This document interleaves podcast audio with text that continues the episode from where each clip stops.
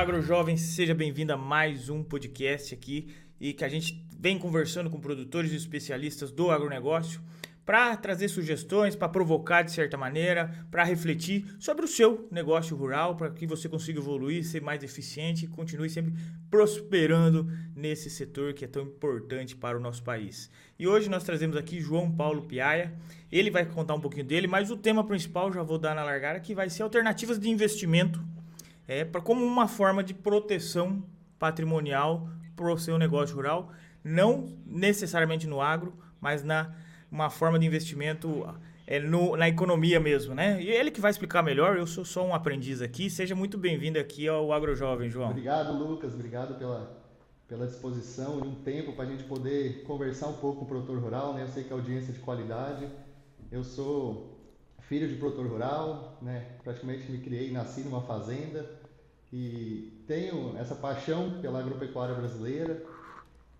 Formei em agronomia, né? Formado há mais de 10 anos Trabalhei na propriedade rural por um bom tempo com a minha família, até dar o, o estralo empreendedor que eu comecei a abrir meu próprio negócio. Me afastei né, das atividades diretas da família para abrir meu próprio negócio e com o tempo eu comecei a me apaixonar por números e ver que finanças realmente era algo que, que eu gostava, sempre gostei de, de lidar com números e comecei a estudar, fazer especializações, fiz uma, uma pós em gestão empresarial, depois fiz outra pós em contabilidade financeira para poder ler os relatórios das empresas para mim poder investir melhor. Foi assim que começou essa procura. Eu sempre fui curioso, tentava achar soluções e dali eu entrei no mercado financeiro de fato quando eu conheci a Portfel, né? Através do Felipe Spritzer, né? Que hoje é o nosso CEO.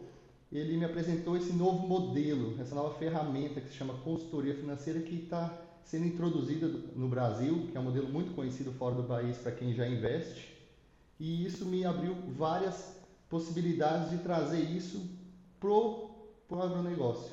Foi ali que eu tive o primeiro estralo e eu fiquei um ano praticamente estudando a melhor forma de quem quisesse investir, né? O consultor tem uma função importante nisso, mas fazer a ponte com o agricultor, com a agropecuária para que faça sentido, né? Pensar em diversificação e se realmente na ponta do lápis compensa diversificar e investir. Exatamente.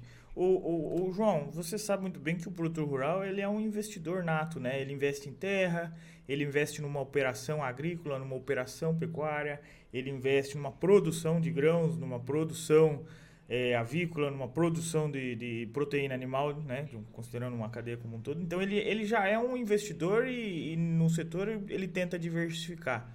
Quando a gente vem falar de investimento aqui, e principalmente nessa área que você vem trabalhando, por que, que é importante para ele começar a pensar em alternativas de investimento também fora do agronegócio? Olha, eu, pelo pouco de experiência que a gente tem, né, por mais que a gente é, é, estuda e passa algumas certificações que nos tornam especialistas, pelo que eu conheço do agro, eu acredito que o empresário mais completo e, e que mais faz bem feito o seu trabalho é o agricultor. A agropecuária brasileira trabalha com muita tecnologia, trabalha com muita informação. Então, o produtor diversifica em propriedades, em locais diferentes, dentro da propriedade em talhões, em culturas, né? através de soja, milho, gado, porco, frango. Então, ele vai diversificando diversos segmentos dentro da própria propriedade e quando tem a cultura, ele diversifica em cultivares diferentes, também em épocas de plantio diferentes, né? tentando pegar o ano inteiro que a fazenda produz, não fique ociosa. Então eu acredito que ele, ele é completo. É um agricultor que tem que conhecer sobre clima, sobre economia, sobre política, né? lidar com os colaboradores, com funcionários, com crédito. É, é muito complexo. Não é qualquer um que dá conta do agricultor. Até parabenizo várias, milhares de agricultores brasileiros hoje que fazem esse papel com excelência. Por isso que nós temos essa economia tão forte, porque a agropecuária segura o PIB do Brasil. Né? Ele é um dos melhores exportadores, maior produtor de soja, milho. Se não é o maior, é, de qualidade eu acredito que hoje o Brasil é o melhor. E isso faz o produtor rural conhecer diversos ramos. Ele tem que se intensificar em diversas categorias. Quando a gente começa o projeto de investimento, pensando numa pessoa física que nem precisa ser ligada ao agro, a gente como consultor, a gente é especialista em buscar um caminho para que ele não caia em golpes ou que perca dinheiro. Então a gente começa a se tornar protetores, né? A gente pensa em proteção patrimonial. Então eu comecei a estudar essa proteção patrimonial rural e, e focando o mercado financeiro uhum. como uma ferramenta que trouxesse algo para lhe dar segurança para diminuir esse risco de exposição. O primeiro fator hoje, Lucas, que eu acredito, é que ao decorrer do tempo existiu uma falta de comunicação, um gargalo entre o mercado de capitais e a agropecuária. Ninguém conseguia entender muito bem os dois setores e os dois caminharam muito sozinhos por muito tempo, né? Quando a gente era jovem, a gente escutava que bolsa é cassino, é, é pirâmide, só coisas ruins que a mídia joga. As coisas boas pouco é divulgado. Então eu comecei a estudar e pesquisar, né? E eu descobri através da Portfel que existe algo a mais que, que a gente consegue com uma pessoa física investindo sozinha.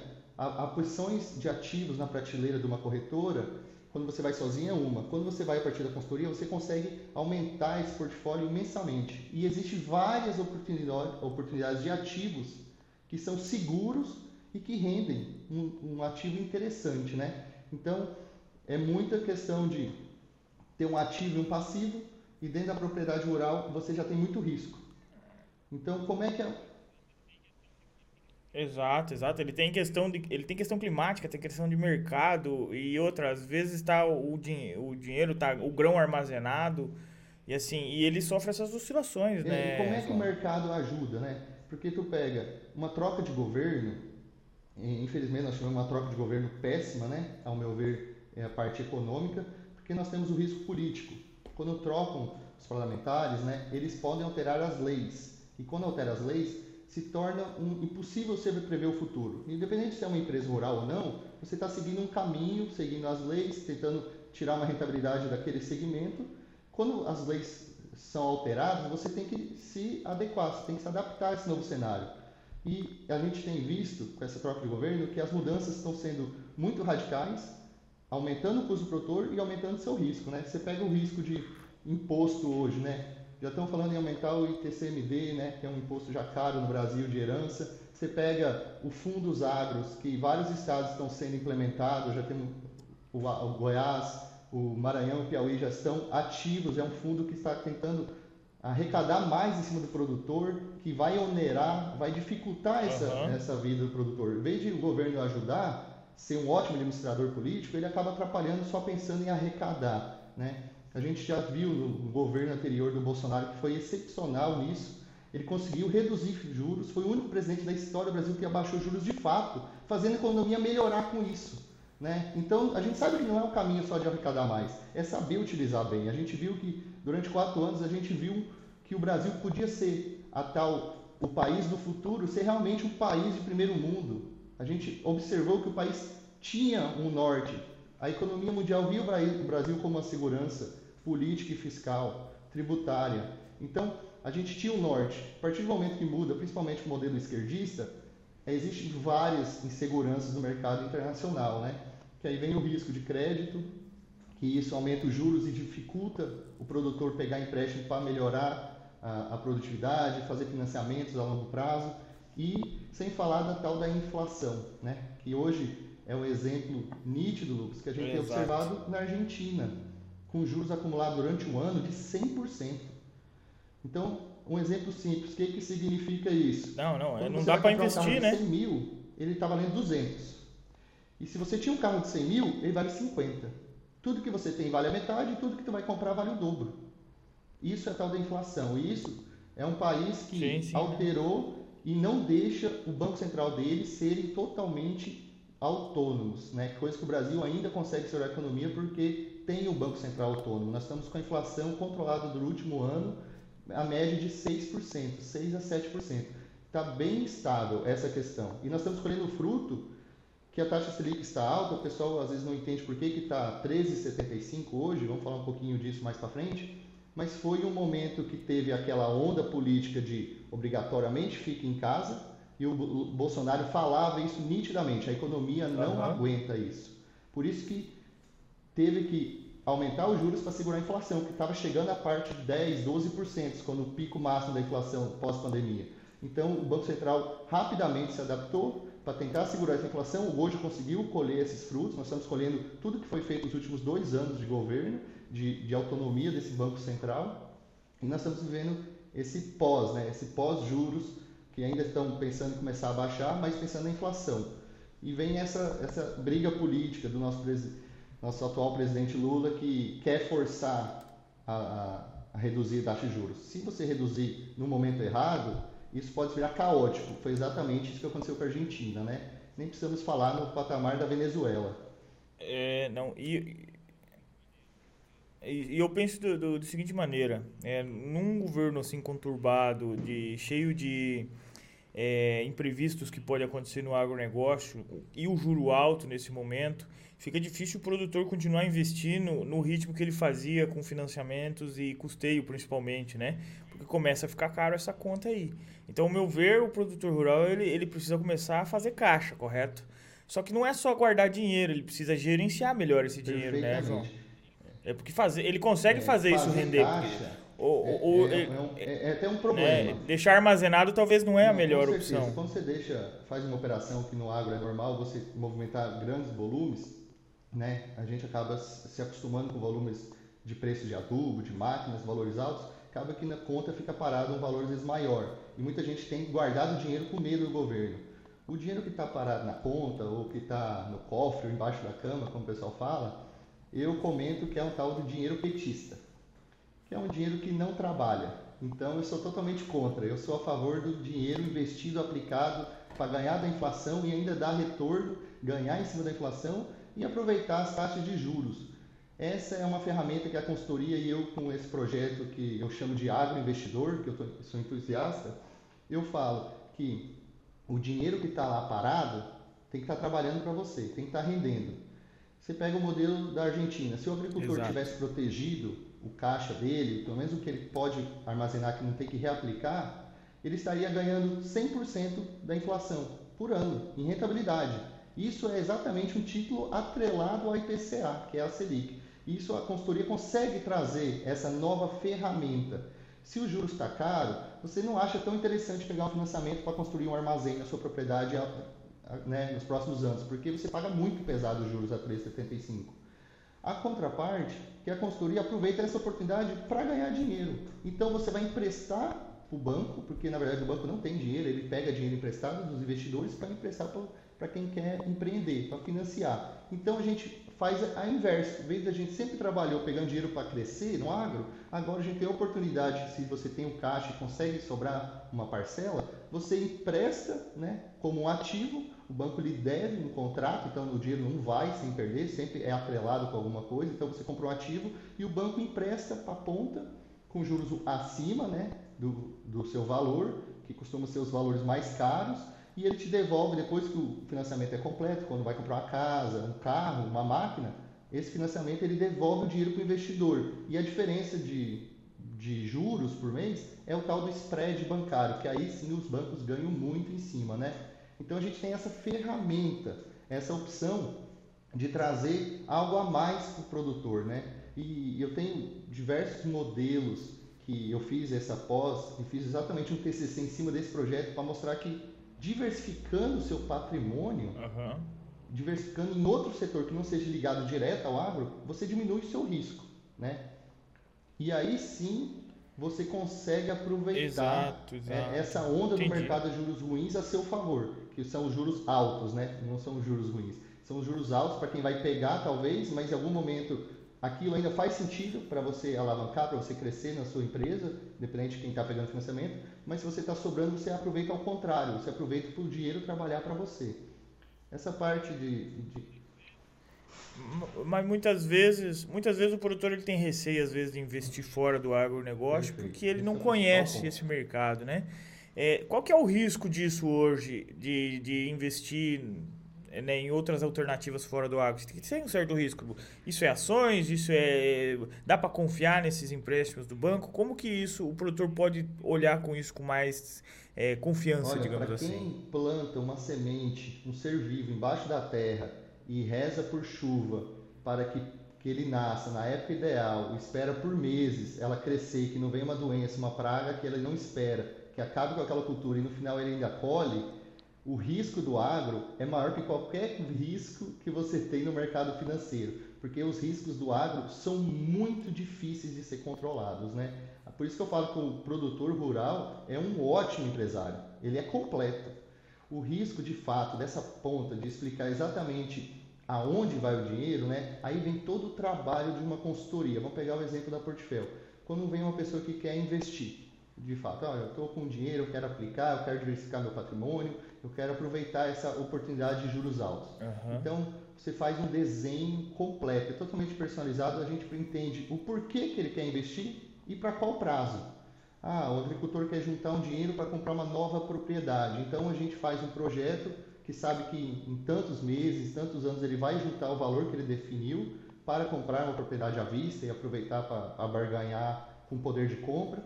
E aí sim a gente define, depois de definir o prazo, definir quanto vai render e em cima de cada rendimento o risco.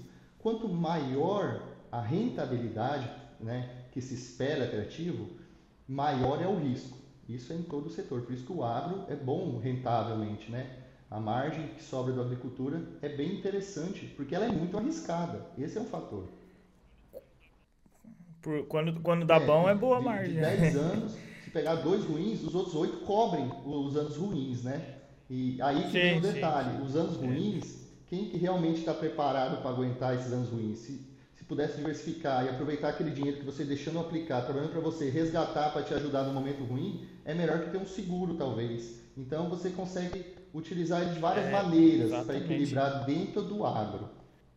É, é por isso que o produtor tem que estar muito bem organizado no seu negócio para ele ver essas oportunidades. Mas, mais a gente aqui falando e falando de oportunidades e, e, rentabilidade, a gente até tem uma visão e o nosso ouvinte aqui, ele, ele, ele até consegue entender. Mas assim, eu gosto é de fazer conta, João. Eu, assim, você pode dar uma ideia para nós, baseada em número, alguma coisa nesse sentido, até para ilustrar melhor para o nosso ouvinte, que eu, tudo na minha vida eu vou fazendo conta, né? E se eu você conseguir a pergunta que você fez antes para mim concluir uhum. e já pegando essa gancho, esse gancho dessa pergunta, que é assim: uhum. a partir do momento que a pessoa quer aplicar, ela vai começar a abrir uma conta, uma corretora e compra ações, né, ativos sim, no mercado. Sim. A partir do momento que você está na B3, os ativos são voláteis. Ninguém sabe se aquilo vai subir ou descer. É um, um leilão, um pregão que fica aberto, compra e venda. Exato. Se o mercado achar que por algum motivo que aconteceu não é aquele valor está muito caro, está muito barato, ele vai mudar. Então, se você comprou no momento e por algum motivo, por um período de seis meses, o mercado achou que aquilo não vale mais, ele vai diminuir o valor do ativo. E se tu vender no período de baixa, você perde dinheiro. Mas se todo mundo achar que aquilo ainda está barato, começa a comprar mais caro e o valor pode subir, dobrar, triplicar de valor, etc. Então, é, pode subir como descer. Isso é um mercado variável, você não tem como controlar. Com a consultoria, né, a gente tem toda uma equipe, não é, quando vai contratar, não vai contratar só o João Paulo consultor. Você vai contratar toda uma equipe. Nós temos a parte de head, hoje pega o Vitor, que dá um analista, total, fica peneirando o mercado, dando fundamentos por que, que a gente vai aplicar naquele fundo, naquele CDB, naquela SA, que são vários títulos, né? Então a gente trabalha com a parte de segurança. Você vai contratar, você contrata também a parte ética, que é a parte de estar tá com compliance, com ética. Pega o Lui, e o Felipe que dão um suporte para nós ter essa segurança, porque a gente está mexendo com dinheiro, com patrimônio das pessoas. A gente pode abrir, ah, tal pessoa aplica um milhão, 10 milhões. Não, ninguém fica sabendo, é totalmente confidencial, né? A questão de compliance entre as propriedades. E também vem a parte de toda a proteção que a gente fica acompanhando o mercado diariamente. Por que, que eu estou falando isso? Imagina um agricultor trabalha 10, 12, 14 horas por dia, com um intenso estresse, aquele trabalho intenso da agricultura, que você sabe como é lidar com animais, lidar com com toda a pecuária. Aí o, a, ele chega em casa, vê um vídeo, lê uma informação no jornal, independente daquela informação que talvez seja privilegiada ou não, ele toma a decisão de comprar um ativo. Então, quem tem toda uma equipe que acompanha o mercado diariamente, a porcentagem, a estatística de acertar mais é muito maior. Né? Então, existe o porquê ter um consultor e porquê a gente vai buscar número para proteção. A outra parte dos ativos. Quando a gente mexe com fundos, ou com títulos, a chance de perder dinheiro de fato é muito menor e o risco é muito menor. Por isso que a rentabilidade não é tão alta igual no mercado de variáveis, né, que pode triplicar o valor em um curto período. E, então a gente trabalha com proteção. Se você uhum. botou mil reais, Olha, não, é, não existe garantias, né? Essa é primeira parte de risco. Quem, quem uhum. falar que é garantido o retorno, não existe. Isso é, um, é, é provavelmente é golpe e tu foge disso. Mas é, dificilmente você vai perder o valor. Então você vai ter, mil reais, você vai aplicar. Se for título, a inflação é a inflação do mês mais os juros ou as taxas Selic. Então todo mês ele vai acrescentando. Tu não vai ter ponto negativo. Por isso que é uma proteção. Se está com dinheiro parado, se está com a mercadoria parada, igual a gente comentou em silo bolsa ou armazém, está deteriorando, tá deteriorando, tem animais, às vezes tem pragas, às vezes fura silo bolsa, umedece, estraga grãos. É um problema operacional das fazendas e até difícil lidar com quantidade grande de grãos. Se você tem uma uhum. oportunidade de preço interessante e vender, e não deixar o dinheiro petista parado na conta, e sim trocar ele por um ativo, você deixa ele protegido, que vai todo mês crescendo. Uhum. Aí, a partir do momento que você precisa pagar uma conta, alguma coisa, você resgata aquele título, que você sabe que não diminuiu e não perdeu para a inflação. Você já está na frente de milhares de empresários no Brasil, não é só do setor do agro. E isso, eu estou trazendo isso para o produtor. Foi aí que eu fiz um, um projeto, aí eu consegui mostrar com números exatamente como é que a gente pode diversificar né? Se a gente puder até compartilhar a tela aqui para conversar um pouquinho mais detalhado operacionalmente o produtor vai entender o que a gente está falando, ah, né? Vamos, vamos, vamos. Não, é até mais prático quando a gente começa a olhar os números. Né? E para você que está ouvindo no, no, Spotify, dá uma olhadinha no YouTube aqui que nós vamos começar a fazer conta. Né? Claro que dá para entender. O, o, conseguiu compartilhar, João? Aí, ó. Então, para você que está no Spotify, dá uma olhadinha aqui no YouTube que a gente vai ilustrar um pouquinho aqui para entender melhor como que o produtor olha do negócio dele para fora vou, de uma forma a proteger esse, esse valor, né, esse patrimônio. tentar desenhar aqui, ser o mais objetivo possível, né? Claro que, que aqui até eu deixei bem claro aqui que isso não é uma garantia, porque a gente consegue prometer ganhos, né? É um estudo baseado com os juros atuais. A primeira parte do estudo foi, foi uhum. comparar como que seria se a pessoa tivesse comprado uma propriedade há 20 anos atrás e ou aplicasse no mercado de capitais há 20 anos atrás e comparado. Todo mundo fala, ah, investir no agro é muito interessante. E hoje é o principal gargalo da agricultura e da pecuária, porque você tem 90 a 99% de patrimônio de quem trabalha no agro em terras. Porque é isso que ele entende, ele confia, ele pega, ele sabe onde está. O resto é terrenos na cidade, apartamento, casas, né? E eu nem vou falar de, de máquinas, caminhões, colheitadeiras, fator, porque isso é, faz parte do operacional de uma propriedade. Vamos falar de bens, né? de patrimônio físico. Então, eu fiz um estudo, Sim. né? Nós podemos acompanhar aqui qual foi a média da taxa Selic, que é a taxa de juros do Brasil, da soja e do dólar durante 20 anos. Olha como a média, quando você pega a média, ela é baixa, né? Por mais que o, soja, o dólar aumentou muito nos últimos anos. Aqui nós temos a média dos últimos 10 anos, do últimos 5 anos a, a, média dos últimos 10 anos, vamos ilustrar aqui. Nos últimos dois anos a soja subiu é, 9%, é isso? Isso. Ah, não, é, é a Selic, ali, né? É a média da Selic. Até na época então, do, do Bolsonaro, que ele queria incentivar o mercado de capitais para as pessoas pegarem mais dinheiro para crescer, para o país desenvolver. O Banco Central também entendeu que a inflação estava totalmente controlada, então eles abaixaram para menos de 4. Ficou um período entre 2 e 4 e depois veio a Covid bem nesse período, então nos pegou no momento que teve que elevar a taxa de juros novamente para o patamar alto. Apesar que os últimos dois anos a Selic ainda não bateu 10. E esse é um fator para a gente, daqui para frente, começar a entender a lógica. Toda a era que a esquerda esteve no poder do Lula para cá, nos primeiros dois mandatos, Dilma, Temer e agora, nunca baixou de 10. Então, nunca teve uma segurança internacional e a inflação nunca era muito bem controlada, tá? Isso é um fator, por isso que a gente fica com medo do que pode acontecer. E por causa desses riscos a gente compensou a diversificar, tá bom? Isso aqui é só para ilustrar como os números podem Exato. ser trabalhados. Só para ilustrar ali. pode usar esses dados. É, os, os últimos 20 anos, os últimos 20 Perfeito. anos a soja estava em 69,44 e o dólar em 2,99. Os últimos 10 anos é, 95 reais a soja de média, né? E 3,83 o dólar, só para ilustrar para o nosso ouvinte. E os últimos cinco anos a, a soja estava em 121 a média e 4,72 o dólar. E os últimos dois anos 167 a soja e 5,26 o dólar. Então pode seguir aí só para nós ilustrar para o nosso ouvinte aqui que às vezes está lá no Spotify e gostaria de entender. Né? Então o, os valores for, foram aumentando, né, é, João? Foi aumentando. É, você não consegue controlar a economia, ninguém consegue controlar o preço do dólar é, a economia mundial é muito interligada, hoje com a tecnologia isso é, a informação é muito mais rápida que na época de, de 2000, que é 20 anos atrás. Então, isso tudo está nesses valores porque o complexo das coisas que acontecem no mundo interfere. Quando tem guerra da, da Rússia com a Ucrânia, interfere no Brasil indiretamente, né? o dólar, insegurança. Uhum. Vários, várias coisas que podem acontecer interferem na economia. Por isso que os números a gente pega a história. Né? Não só os últimos dois meses, e sim um período maior para a gente ter uma noção. E aqui a gente consegue fazer um projeto como se fosse um produtor querendo. Vamos fazer esse exemplo, Lucas. Você, como um, produtor, né?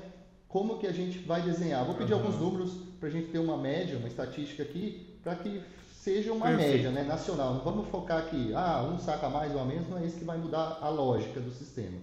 Mas vamos falar um exemplo de uma propriedade isso. de tamanho. Ah, eu sou um produtor, então, nem, nem muito grande, nem muito pequeno, mas eu tenho lá uns 2 mil hectares. Pensando aí em nível Uma Brasil. Uma produtividade entre 50 e 70, que número que você acha que é pé no chão? Sem... Ah, aí assim, fazendo uma média sempre, vamos jogar uns, uns, uns 60 sacos? É, é viável hoje. Com a, com a tecnologia brasileira, a gente sabe que pode atingir bem mais que isso. Vamos fazer pé no chão. 60 sacos. Sim, sim, sim. É. Sendo isso. conservador. Uma média, isso. que isso aqui foi uma média, né? Vou deixar bem claro. Uma média de custo da produção para operar, plantar, colher, custos operacionais, financiamento, tudo, fica em média de uns 60% de custo. Quanto melhor o produtor, quanto isso, melhor isso, a oportunidade de negócio, ela é, pode ser menor. Ou não? É, vai de região para região, mas tá. é por ali mesmo, né? Vai de 31 a, 31 a 40, 40 sacos de custo de produção. É, tá certinho. Tá em 37,5, tá, né? 37,5 aqui okay. para ficar Vem um pouco do que, que ele reinveste, porque sobra ali perto de 40%, né? Aqui o exemplo deu 38.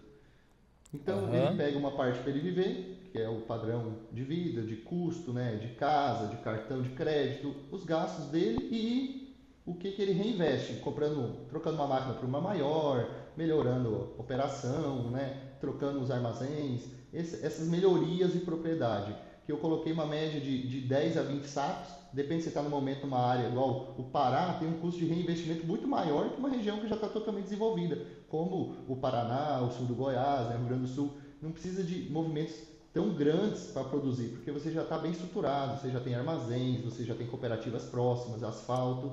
Então, eu fiz uma média nacional aqui para a gente não fugir um pouco da lógica, tá? Mas focando que a média que sobra da operação é 38 Exato. a 40%, tranquilamente se o, agricultor conseguir bons preços, ele consegue melhorar essa porcentagem, tá bom?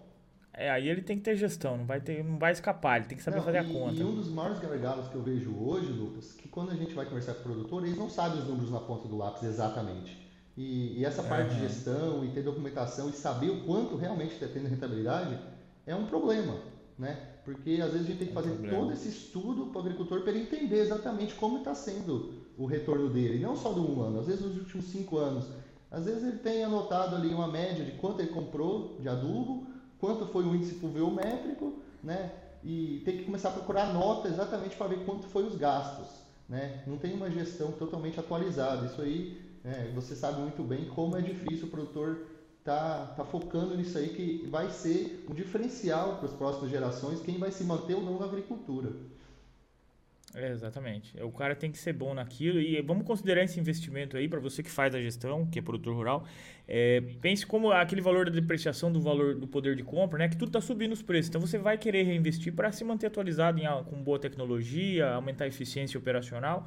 É normal o investimento, a gente sabe. Pode ser com dinheiro próprio, pode ser com financiado, mas você vai acabar sempre querendo é, melhorar os seus investimentos. Né? Então tem, tem essa taxa aí que diminui, acaba diminuindo o retorno líquido, mas mas que já vai servir de exemplo aqui para nós trabalhar uma alternativa de investimento, né, João? Perfeito, perfeito. Bom, aqui vem uma, uma parte que, que aqui que vem o meu estudo que eu percebi esse, esse grande concentração do patrimônio dos produtores em terras e, e o quanto sobra uhum. na ponta do lápis de uma operação agrícola. Nós estamos falando aqui de começando a falar o que, que vai ser o dividend yield, que a gente vai bater logo para frente de uma propriedade. Hoje, na, na região do Paraná... O que, que, é um dividend yield? Eu, eu já, já, vou explicar na lógica do próximo, do próximo passo para a pessoa entender ah, tá. ponta exatamente o que, que a gente está falando, para não falar nomes fugir, né? Que é o retorno. Show, show. Mas aí, quanto que é um custo hoje se fosse comprar uma propriedade no, no Paraná? O que, que vale uma propriedade? Bem tranquilo, sem, Sem falar em. Ah, vamos jogar uns 1.300 sacos de soja por hectare? 1.300, né? Sem, sem falar em números fora, né? Que são reais hoje, né? Estamos falando aqui sim, de uma propriedade não, de 2 mil hectares. Eu acho caro, mas acontece. Em volta de 360 milhões. Claro, é um valor de uma mega cena, né? Se você parar e só falar um número avulso, mas você tem diversos investimentos dessa propriedade, que é a quantidade de calcário que foi usada, adubo, né? todo o perfil, se ela é operacionalmente para agricultura ou é pagado. Nem vamos chegar nesse patamar, de que eu acredito que quanto mais intensificado é o agricultor, ele diversifica também com, com piscicultura, né? com frango, com suíno e, e gado de corte, de leite. Exato. Então é muito mais complexo que, que uma conta bruta. Mas a gente está fazendo um exemplo de como o mercado financeiro trabalha para entender por que, que a agricultura realmente não tem esse vínculo. Por isso que a gente está fazendo essa ponte, né? trazendo o mercado de capitais para o agricultor para poder trazer, às vezes, pegar até um financiamento mais barato a longo prazo e também o agricultor poder investir para diversificar e diminuir seu risco. Aqui nós temos o risco. O risco que a gente comentou bastante, que, que é o risco do setor, né? Teve a seca, teve essa baixa da soja nesses últimos dias, tem a vaca louca, a gripe aviária, tem vários fatores que alteram e aumentam o nosso risco sem ter um problema interno da propriedade. São riscos é, regionais do setor do agro. Então a gente fica totalmente exposto quando você só tem produtor, só a sua propriedade, você está 100% exposto. Mas vamos dizer assim, nós somos contra é, mudanças drásticas. Ah, vou vender minha propriedade e vou aplicar. Não, não é isso né, o projeto. O projeto do agroinvestidor é que você vai diversificando aos poucos, você vai se introduzindo no mercado financeiro com o pé no chão, com consciência, com valor que, que não vai mudar o seu padrão de vida, o seu, o seu risco da ruína, até você se sentir seguro confortável para poder sim aplicar valores maiores. Todos os meus clientes que entraram demoraram de um a três meses para entender exatamente como funciona. Depois que entenderam, falaram: ah, é assim. Então eu consigo me organizar também e durante um projeto de três a cinco anos ele vai ter um valor patrimonial bem interessante lá para começar a diminuir o risco. Como é que a gente explica isso para o produtor?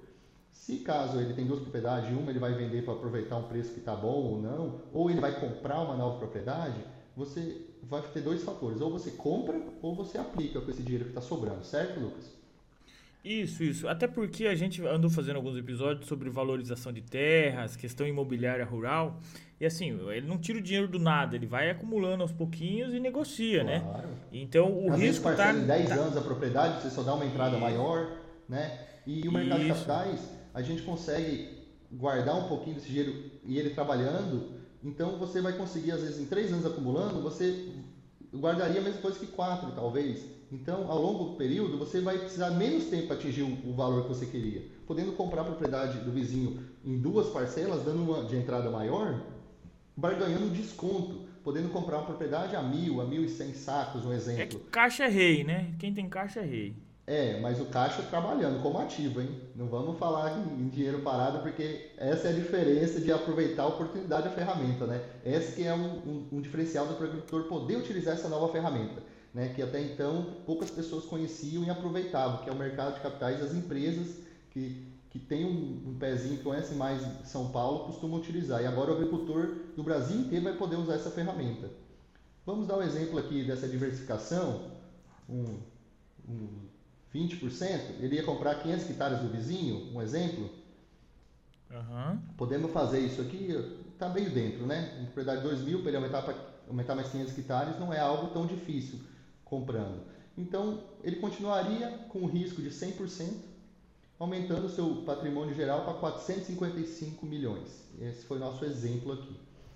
Uhum. Se o produtor guardou dinheiro e está aproveitando o dinheiro para um dia possível comprar uma compra, ou até mesmo deixar esse dinheiro aplicado para ele ter um retorno, para ele poder ter essa renda extra, ele investiria um valor que de 1.300 sacos, né, que seria esses 500, daria uns 91 milhões. Claro que a gente está falando de números grandes aqui, mas é só para ilustrar. O interessante é sempre pensar em porcentagem. Se vai ser um, um, hectare, ou mil hectares, ou 10 mil hectares, a porcentagem é a mesma. Então qualquer um vai conseguir entender isso olhando o nosso gráfico focando em porcentagem.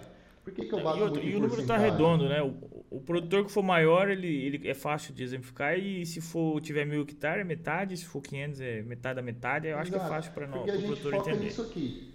Nós estamos tentando diminuir Sim. o risco.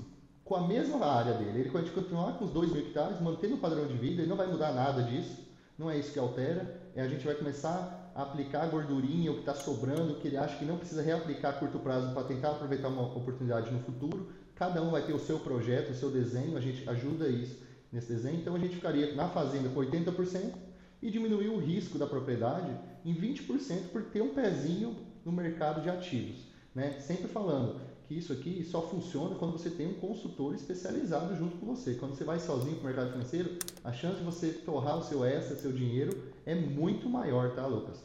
É, eu deixo bem claro. Qual que é a diferença de um consultor especializado para a recomendação que o gerente do banco passa? É a tal do conflito de interesse, né? É, existem gerentes ou assessores de investimentos de algumas corretoras e existem os ruins gerentes e assessores. Por que, que existe esse conflito? Né? O sistema foi feito para trabalho de. Eles apresentam é, opções para você entrar, para aplicar, para trabalhar no mercado financeiro, às vezes dentro da, da, do seu banco. Mas eu pergunto assim: quanto custou para você entrar nesse título ou nesse investimento? Aí o, o investidor fala: nada, eu sou cliente do banco.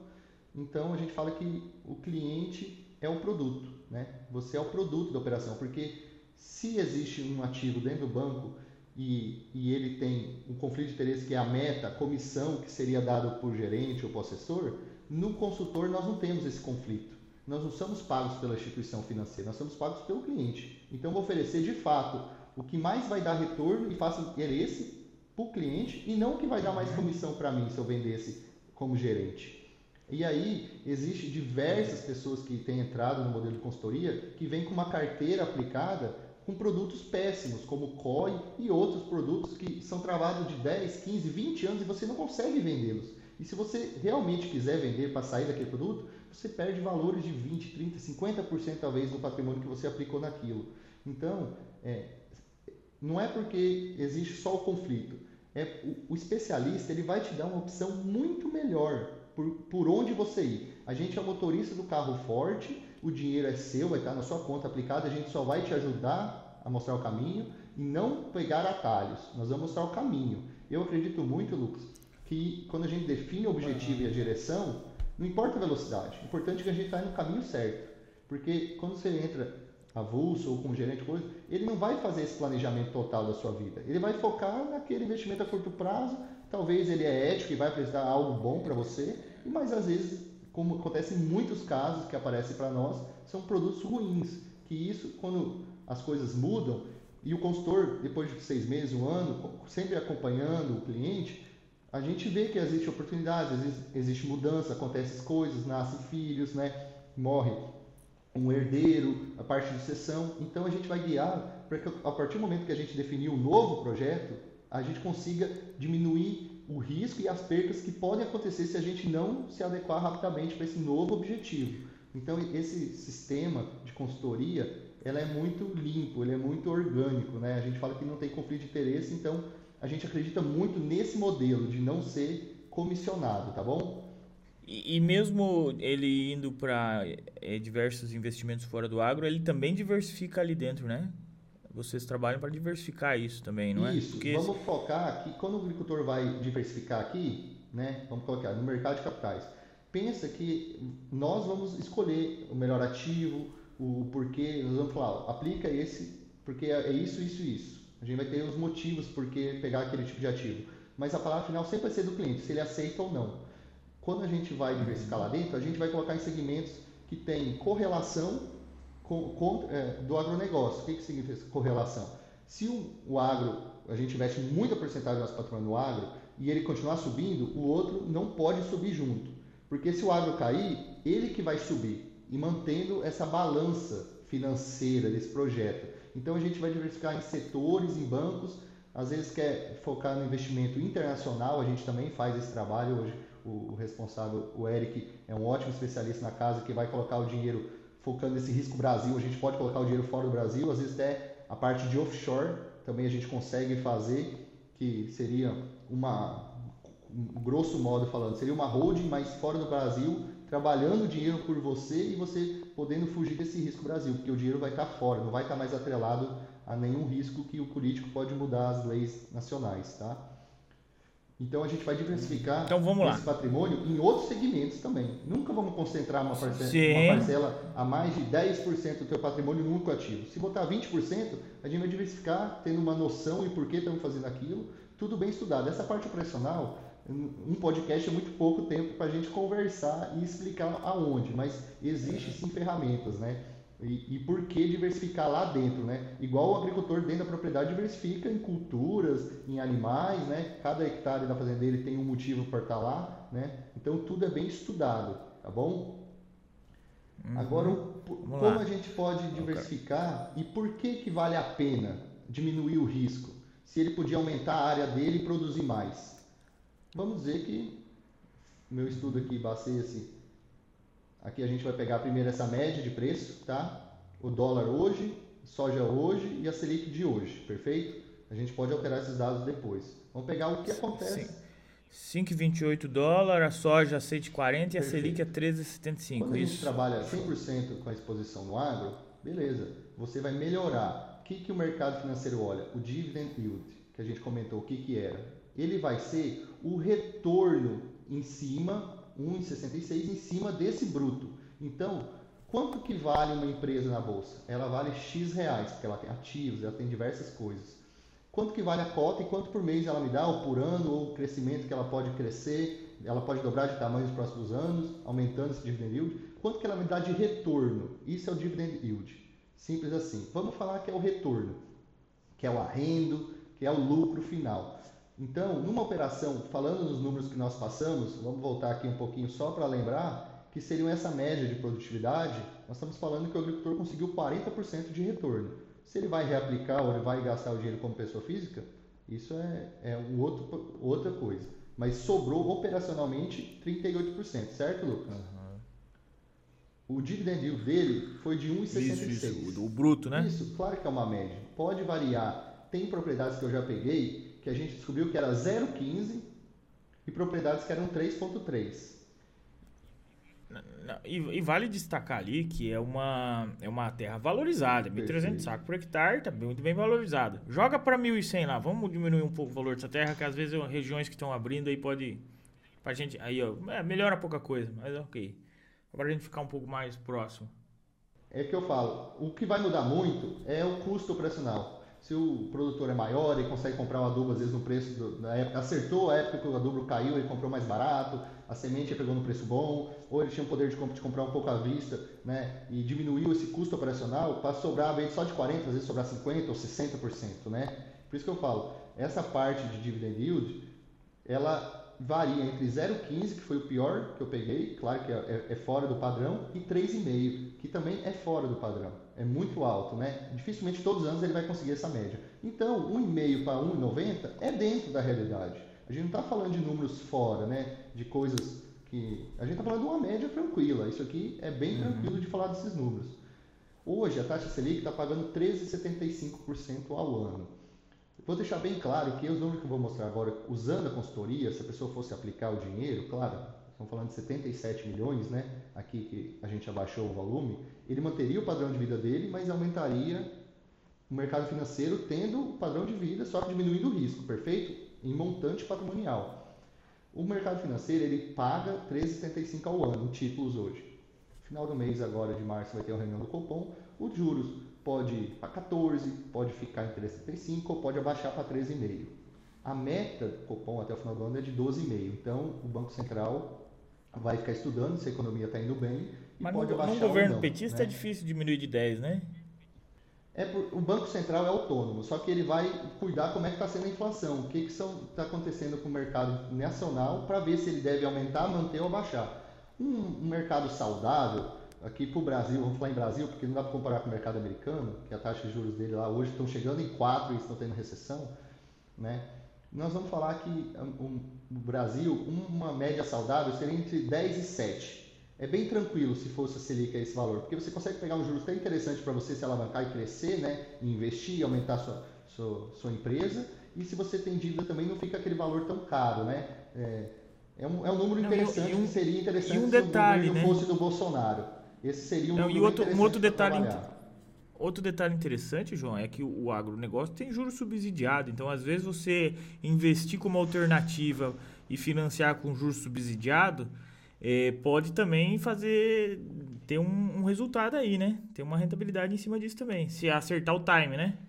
É, isso tem que ser muito bem acertado e conversado na hora do planejamento com o consultor. Né? Mas para uhum. nós não fugir aqui da, da lógica final, vamos pegar aqui o valor que seria. Então, se a gente pegasse esse valor, sabe, sendo bem conservador, trabalhando em títulos com liquidez diária, que a partir do momento do dia útil ele precisava vender um pedaço desse, desse valor investido para pagar contas ou por algum motivo, ele conseguiria aproveitar essa taxa de juros.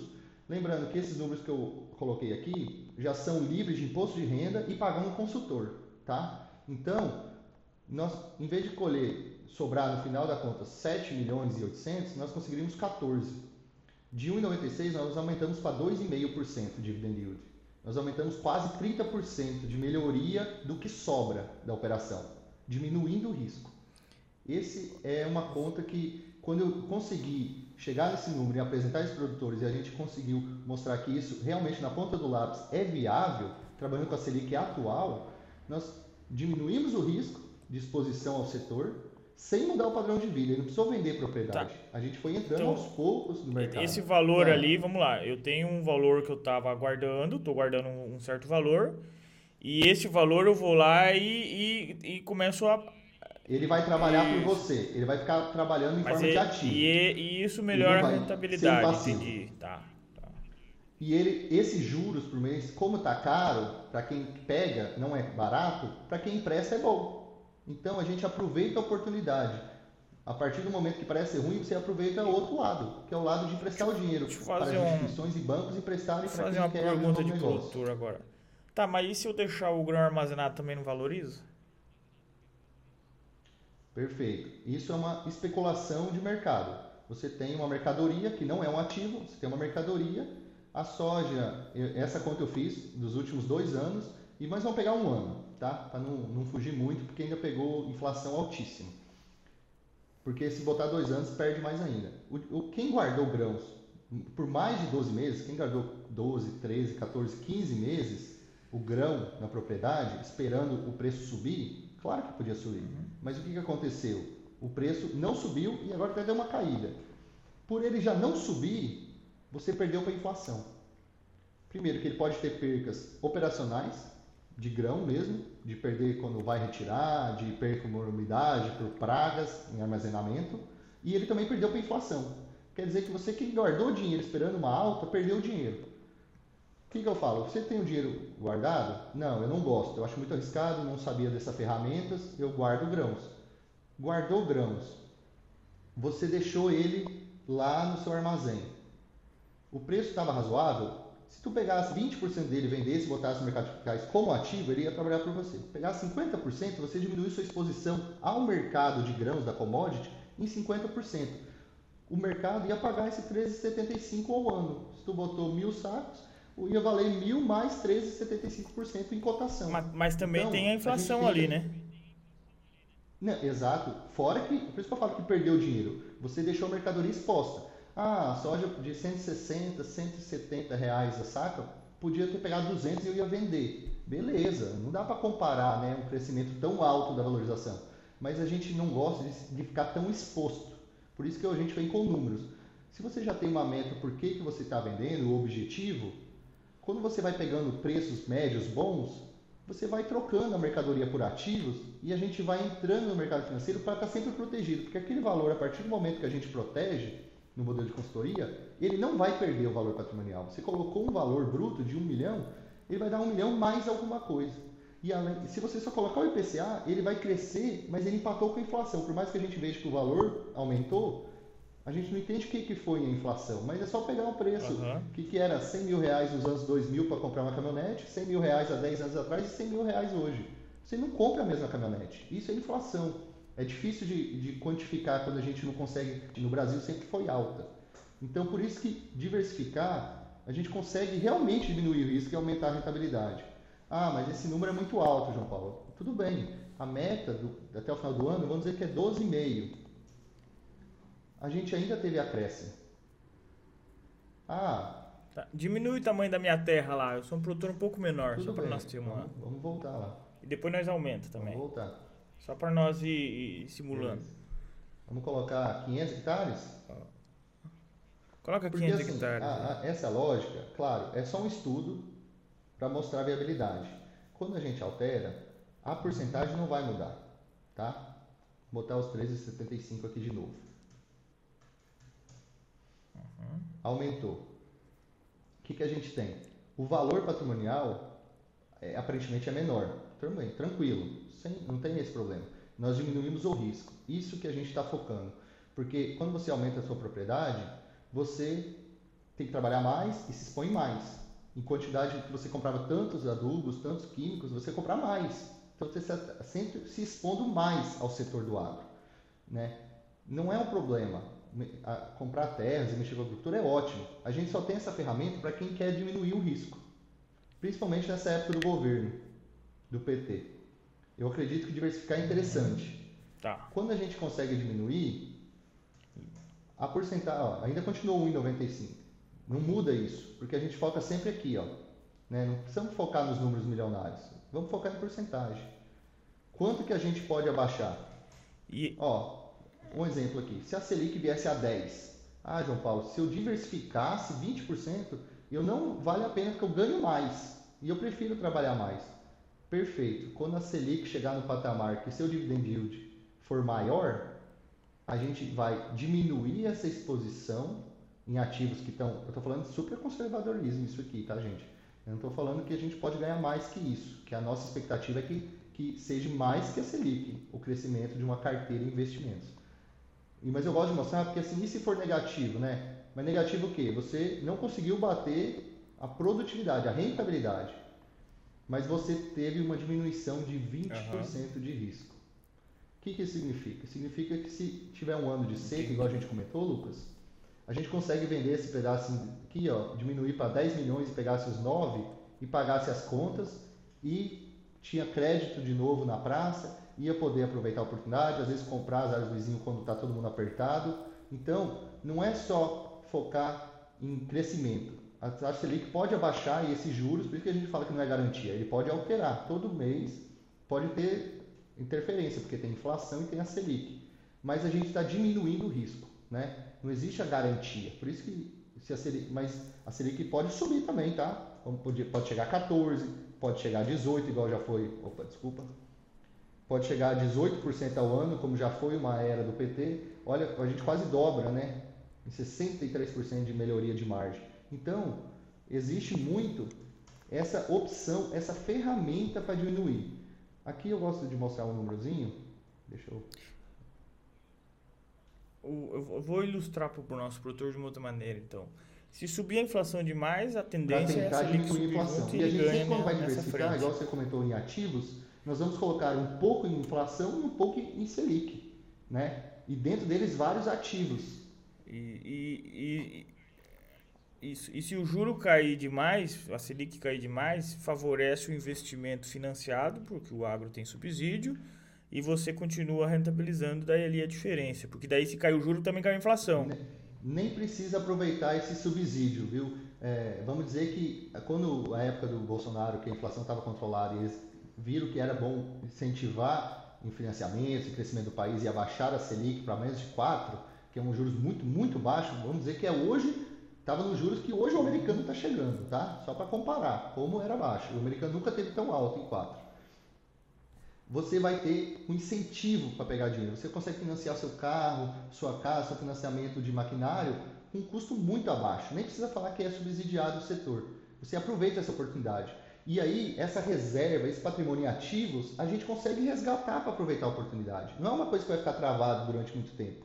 Isso é a parte do consultor de desenhar esse projeto, tá? Então, existe também o lado da, de melhorias, tá bom? Quando você achar que não é interessante, a gente diversifica.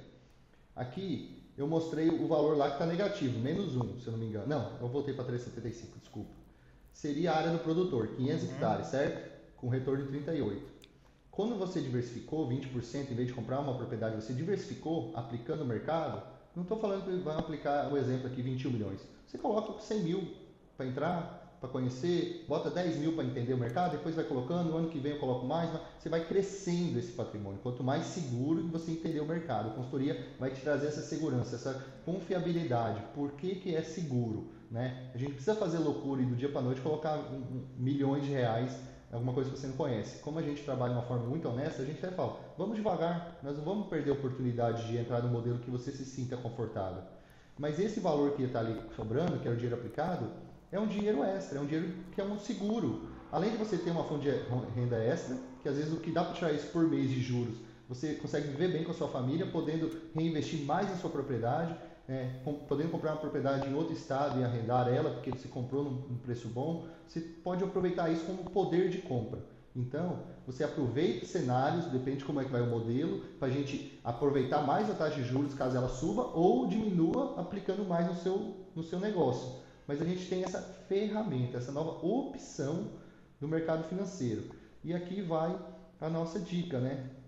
Que depois desse estudo, eu fiz uma conta quanto é o risco e o mínimo, o mínimo de um, de um agricultor, um agropecuarista, se ele tem um patrimônio acima de 10 milhões, ele deveria ter 5% aplicado em outras coisas. Tem gente que abre empresas, tem gente que é sócio de outras coisas. Isso é diversificação, perfeito. Mas às vezes, às vezes o agricultor não conhece esse mercado, não tem tempo de ir atrás, né? Ele foca em produtividade, ele é ótimo naquele negócio. Então, é uma maneira de você ter terceirização para te ajudar, que é o consultor, te auxiliando, e a partir do momento que você entra na consultoria, você entende o mercado por completo, você se torna mais profissional e você vai tomar mais decisões assertivas na sua propriedade internamente, por conhecer internacionalmente, porque você vai estar tá acompanhando notícias do que está acontecendo do mundo, não só o que a mídia jogou, e sim o porquê que está acontecendo aquilo, e se, e se, isso muda sua carteira ou não, o porquê que a gente diversifica. Quem tem 100 milhões deveria ter 10% em diversificação em outro setor. Isso é o mínimo do mínimo, né? Tem, o certo, quando você vai no setor, ter pelo menos três fontes de renda, tem muita gente que faz essa conta, e ter 50% se só tem duas em cada uma. Né? E o agricultor nunca pensa em quanto vale a propriedade, porque ele não está preocupado em vendê-la, né? Isso é uma coisa que acontece por causa de mercado ou diversos fatores. Mas quem tem acima de meio bilhão, que seriam 500 milhões, teria que diminuir o seu risco. Teria que ter 20% do seu patrimônio. Claro, aqui a gente usou um exemplo de 20% aqui, que a pessoa vem de comprar e investiria. Mas é a mesma lógica ao contrário. Se ela tem duas propriedades, ela vai aproveitar para vender porque aquele preço está bom, para aplicar e depois comprar uma outra mais próxima, ou etc. Tem diversos fatores. Exemplo de um, cliente que a família vendeu a propriedade, os dois irmãos. Um definiu um projeto que não queria mais mexer com a agricultura e aplicar o mercado e até um dia poder abrir uma própria empresa. Então ele aplicou no modelo mais longo prazo. E a irmã queria mexer com pecuária, então guardou o dinheiro dela no modelo que ela estava procurando a propriedade, que os próximos dois anos, quando ela achar a propriedade, ela pode comprá-la. Então a gente ajuda é, com essas maneiras de melhorar, otimizar. Qual que é, é o meu objetivo? O que é a minha meta como consultor? Que eu sou especialista em patrimoni proteção patrimonial rural do agro. Eu quero que o agricultor se torne mais forte, que ela fique com essa nova ferramenta para aproveitar a oportunidade. Se tem está ruim por um lado, a gente pode tentar trazer isso como um benefício, como é dos juros. Então, a gente pode trazer algo a mais, né? O mercado de capitais é algo muito interessante se você tiver a opção de saber quais são os ótimos ativos. Não adianta você trocar uma terra, uma propriedade, possível poder comprar esse ótimo é, retentora de, de retorno e comprar um ativo ruim no mercado financeiro. É por isso que muitas pessoas que se dão mal sem um auxílio falam que bolsa é ruim. Né? Isso também é um fator. Isso aqui, claro, é, tem é só um saber, estudo. É, tem que saber, tem que saber é, o que está é, fazendo. A gente ilustrou um tá pouco fazendo, como seria, jeito. mais ou menos um projeto básico, tá? É, legal. eu vou até voltar aqui para. Legal, legal. É, e você como produtor, né? Você como produtor tem que ter uma reserva de emergência para trabalhar. Né? Nós temos quebras de safra, nós temos juro alto, às vezes você precisa aproveitar uma oportunidade é, de investimento de máquina e tudo mais, você tem que ter um dinheiro trabalhando de certa maneira e a gente tem que saber aproveitar o juro ao nosso favor. E tem muitas variáveis em cima disso, por isso que é interessante ter alguém para ajudar. Né? Porque só colocar o dinheiro lá não, não funciona. Né? A chance de perder é grande. Então, é uma alternativa então, aí que o João vem trazendo para nós para a gente conseguir ver possibilidades. Claro, a gente colocou valores altos, mas você pode colocar com qualquer valor. O importante é né? é não deixar a consultoria esse dinheiro parado, é né, João? Para quem ganha só um salário mínimo, não faz sentido, né? A gente está falando que a gente tem valores realmente altos, então a consultoria para esse tipo de caso vale muito a pena. Praticamente todos os agricultores do Brasil vale a pena ter um consultor e a gente vai migrando, vai entendendo o cenário e por que que vai aplicar, né? Essa nova ferramenta que eu, que eu falo, que eu brinco, né, agroinvestidor, é porque o modelo do agricultor é muito bom. A partir do momento que ele se tornar investidor e diminuir o risco, tentando aumentar a rentabilidade, que nesses casos foram viáveis com o momento de hoje, que deve demorar de um a um ano e meio, no mínimo, para chegar em patamares ainda aceitáveis, você tem uma ótima ferramenta. Né? E a partir do momento que a gente entende, a gente consegue investir a longo prazo, de fato, de 10, 15, 20 anos, pegando títulos melhores, que rendem mais. Por que, que eu falo isso? Quando a gente pega um título, sempre existe. O pessoal tem muito medo do que, é o imposto de renda na aplicação, tá, Lucas? Ah, você vai colocar um valor, você vai pagar um, uma porcentagem em cima do que lucra. Então, você botou um valor, o que é acima é o imposto de renda. Você sempre tem que pagar para o seu maior sócio, né? Que é hoje é o governo, é o maior e melhor sócio, né? Afinal, ele te dá energia, asfalto, tudo, escola de qualidade, né? Vamos brincar com essa ironia, mas ele pega a bolada dele. No mercado financeiro, quanto mais longe você vai aplicado, quanto mais tempo você ficar, maior é a rentabilidade, porque menor é o risco, porque o, quem está pegando dinheiro para aplicar em outras coisas sabe que você quer ficar a longo prazo. Então ele vai te dar uma bonificação, te aumentando a rentabilidade. E a grande diferença, isso é bruto. Não, exatamente, o juros sobre juros. Quando você pega a parte a longo prazo, a bocada do governo no início é assim.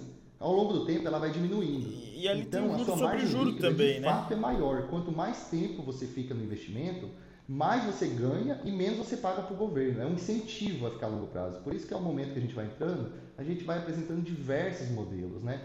E também tem gente que tem problema de sucessão familiar hoje dentro da agricultura, que isso é um tema que está na moda tem uns 10 anos e não sai, porque a nova geração quer, a nova geração tecnologia quer tentar melhorar a produtividade, né? Os mais velhos são mais fechados porque eles têm medo desse risco, eles não querem se expor, eles querem fazer o arroz com feijão que sempre deu certo. Mas a nova geração viu que só fazer o arroz com feijão não vai sustentar eles próximos 50, 100 anos. Nós temos que se adaptar muito rápido. A raça humana foi assim. Só deu certo e ser hoje dominante no mundo porque se adaptou. Quem não se adaptar muito rápido com esse mercado financeiro, com a tecnologia, com drone, com aplicativos, vai ficar para trás. E possivelmente o seu vizinho que se adaptou rápido pode comprar a sua propriedade. Então você tem que estar antenado, você tem que estar sempre ligado. E a sucessão às vezes tem até um conflito por causa que quer mudar às vezes mais rápido ou não nessa parte de, de pegar para poder administrar. A parte de sucessão, às vezes, é muito complexa. E até hoje, dentro da Portfel, a gente tem a parte de sucessão. Se valer a pena da parte de tributação, que faz sentido para o grupo familiar, a sucessão é uma ótima aplicação. Dependendo de alguns modelos, ela não é a melhor opção. Então, quando vier a falecer o patriarca, que a maioria das propriedades fica em nome do, do patriarca ou da matriarca, hoje já tem muitas pessoas, mulheres que estão administrando as fazendas, tendo ótimos resultados, às vezes um seguro de vida consegue resgatar na hora do seguro o valor ideal que é do imposto do ITCMD, né? Então você vai conseguir diminuir o problema do inventário muito rapidamente. Em poucos meses você já está com a propriedade organizada, tocando e não deixa tudo parado. Quem está passando por inventário sabe o quanto é demorado, complexo e, e suga das pessoas energia, porque é muito difícil. Então a gente traz ferramentas também pensando a longo prazo nessa questão, se faz sentido ou não seguir por um caminho ou pelo outro. O consultor vai sempre tentar buscar a melhor solução para cada caso, né? Porque quem investe no ar não investe sozinho. Ele tem a esposa, ele tem a família, né? É, é, um, é um exemplo agricultor porque não é pessoas avulsas, são sempre exemplos da sociedade, exemplo do bairro, são pessoas referência ao agricultor, sempre são pessoas muito boas no mercado, né? Aham. Show de bola, show de bola, João. E, e pra quem quer te achar no, no na internet, acha como hoje? Pra trocar uma ideia contigo. É. Aham. É, hoje eu trabalho com a internet, eu estou ainda aprendendo, né, esse, esse nova, essa parte da, do Instagram, mas meu Instagram é, é joaopaulo.consultor, né, Hoje, a Portifel também hoje faz parte do Grupo Primo, né? Para quem conhece um pouquinho da história do, do Thiago Nigro, né? Do Bruno Perini, do Grupo Primo também. E o Grupo Primo acabou tendo aquisição dentro da Portifel, a gente é autônomo, independente dentro do Grupo Primo, tá? Então a gente tem uma série de, de ferramentas hoje na internet que nos acha muito fácil, né? No site da, da Portifel, mas hoje na internet, quem quiser me achar aí, vai estar na descrição do vídeo também aqui no YouTube e, no Instagram, joãopaulo.consultor, e vai ser um prazer uh, procurar soluções para o seu momento e tentar trazer essa nova ferramenta para que você ganhe dinheiro enquanto todo mundo está vendo como um problema. É, não, tem que aproveitar o juro a seu favor. Acho que esse é o recado que a gente tem que deixar pro produtor, né? É, o juro tá alto para investir, então aproveita que ele tá alto para você é, ganhar com isso, né? Então acho que é uma alternativa aí que o João vem trazendo para nós. Fizemos algumas simulações, acho que vale a pena trocar uma ideia com ele, é, ir atrás para entender um pouquinho melhor também na sua realidade, né, da sua propriedade. E vamos para cima, nós não podemos ficar parado e, e, e, vendo aí um, um governo às vezes que a gente não quer, é, vai atrapalhar, mas então vamos aproveitar, né, de alguma certa maneira isso a favor. Não adianta a gente só ficar em manifestações é. e brigando contra o governo. Nós temos que fazer ter ferramentas para de fato nos proteger, nem que seja em nível internacional e, é, aplicar tem que ter estratégia. Modelo, né? Que a gente não tem sabe o que pode acontecer. Tem que estar em cima. João, queria agradecer para você estar dando essa aula aqui para nós de possibilidades e alternativas. É, eu, eu prestei muita atenção porque eu, eu gosto muito do número, né? E, e, vale o produtor então que tiver aí dúvida, vai trocar uma ideia lá com o João, que com certeza ele vai, vai, vai detalhar melhor. Marca uma horinha contigo aí, fica, fica bem fácil, né, João? João, obrigado pela aula aqui comigo, cara. Eu, toda quinta-feira a gente vem fazendo um podcast aí, entrevista produtores, entrevista alguns especialistas para tentar ajudar os produtores rurais a fazer melhores negócios, tá? Então, eu queria agradecer a sua participação e, e principalmente trazendo essas alternativas aqui para nós, entender possibilidades, né, e oportunidades no mercado. Opa, eu que agradeço pelo tempo e pela audiência de qualidade, né, do podcast, do YouTube, do, do Agro Jovem. E com certeza vai aparecer muitas dúvidas. A gente vai marcar outro podcast para esclarecer mais dúvidas, trazer mais ferramentas para o produtor e para a agricultura brasileira cada vez ficar mais forte. Um abraço.